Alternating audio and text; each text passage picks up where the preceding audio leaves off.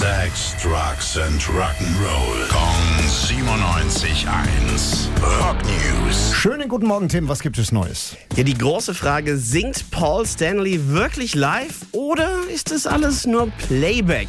Muss er sich oft gefallen lassen, seit Kiss auf Abschiedstournee gegangen sind letztes Jahr. Da sind immer wieder ein paar Videos aufgetaucht und da sah es echt nicht gut aus, muss man sagen. Der Kiss-Manager Doc McGee hat sich jetzt dazu geäußert.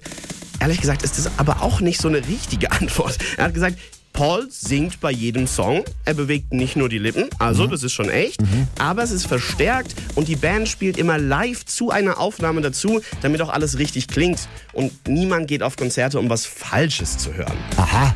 Ja, also so richtig eindeutig irgendwie das Ganze nicht. Und wenn Paul Stanley wirklich immer mitsingt, dann muss man von den Videos ausgehend auch sagen, ist dann sein Mikro wirklich an? Also Aber dann, aber dann ist es ja doch nicht live, so, so halb live. So, so. schon wohl irgendwie live, dass er singt, aber eben unterlegt mit einer Aufnahme Ja, davor.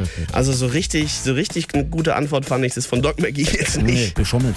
Dankeschön, Tim. Rock News. Sex, Drugs and Rock'n'Roll. Jeden Morgen 9 um kurz vor 8 in der Billy Billmeyer Show. Gong 97.1. Frankens Classic Rock Sender.